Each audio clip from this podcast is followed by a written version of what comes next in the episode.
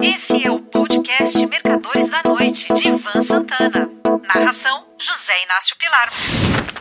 Um grande bull market à vista.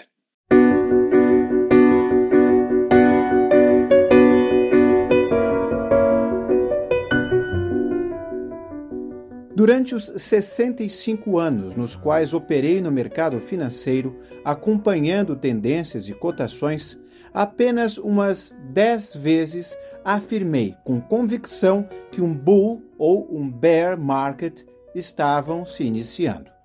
Dessas 10, acertei 8 ou 9.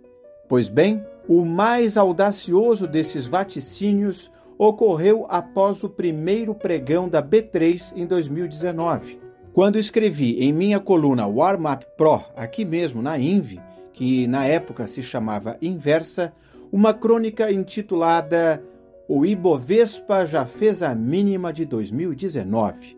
E realmente, a bolsa naquele ano jamais voltou a repetir as cotações daquele pregão. O motivo pelo qual fui tão atrevido é que Jair Bolsonaro, em seus discursos de posse, tanto no Congresso Nacional como no parlatório do Palácio do Planalto, falou repetidas vezes sobre temas liberais como mais Brasil e menos Brasília e privatizações em massa.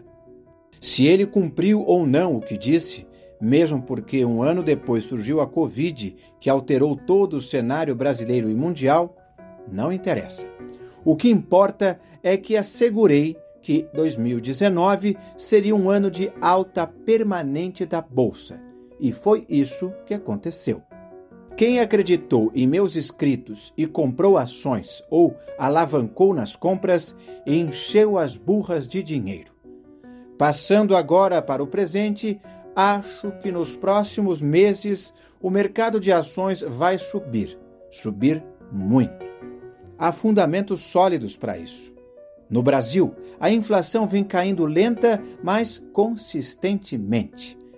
Em janeiro deste ano, a inflação medida pelo IPCA foi de 0,55%.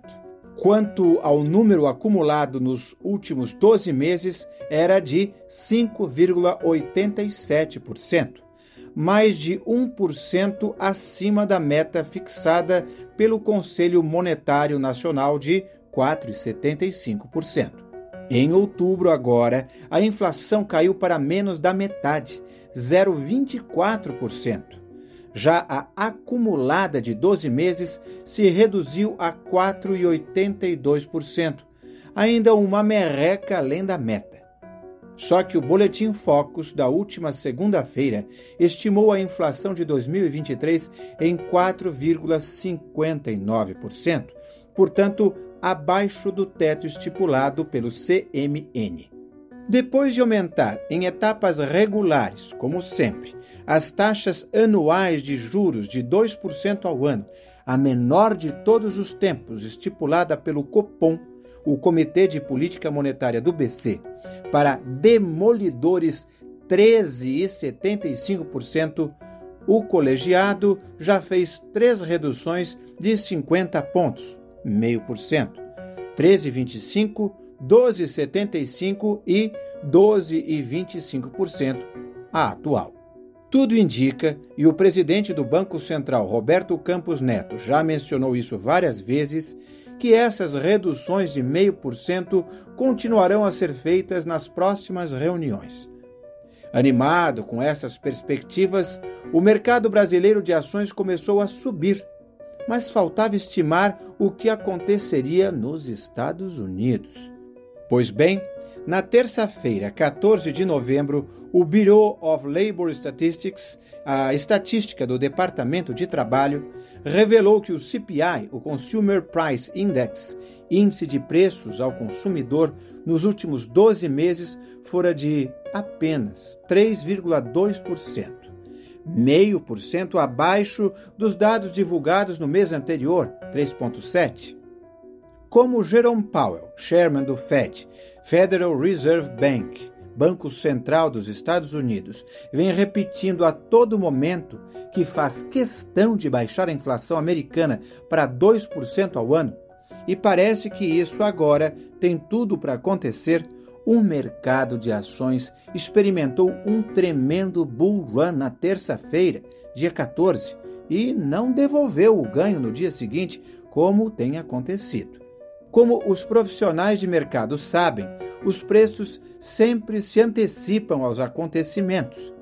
É por isso que acredito que a largada do bull market aconteceu esta semana.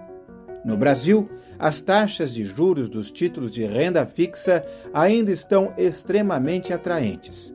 Por sinal, as mais altas do mundo.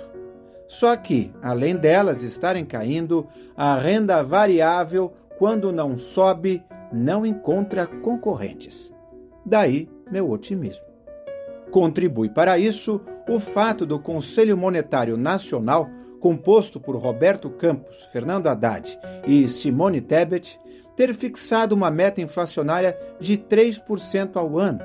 Lula ameaçara com no mínimo 4%. E que o presidente esteja começando a aceitar o déficit orçamentário zero em 2024, para que a bolsa suba com forte empuxo, inclusive não raro deixando gaps de um dia para o outro. Outra ocasião inesquecível para mim foi em 1968 logo após ter chegado dos Estados Unidos, onde cursei mercado de capitais na NYU, New York University. Comecei a operar na Bolsa de Valores do Rio de Janeiro, na ocasião a mais importante do país, e encontrei oportunidades quase inacreditáveis. As ações do Banco do Brasil, por exemplo, estavam sendo negociadas com PL1. O preço era igual ao lucro anual.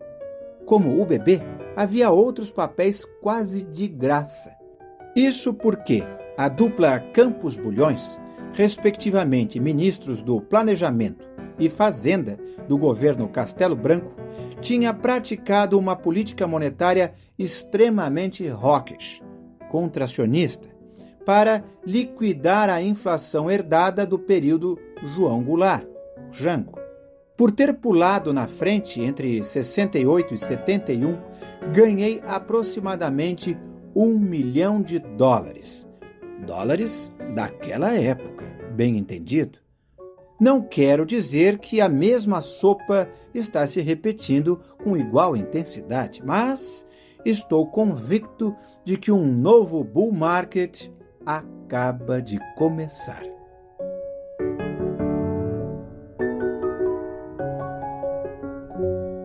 Um forte abraço. Você ouviu Mercadores da Noite de Ivan Santana. Narração: José Inácio Pilar.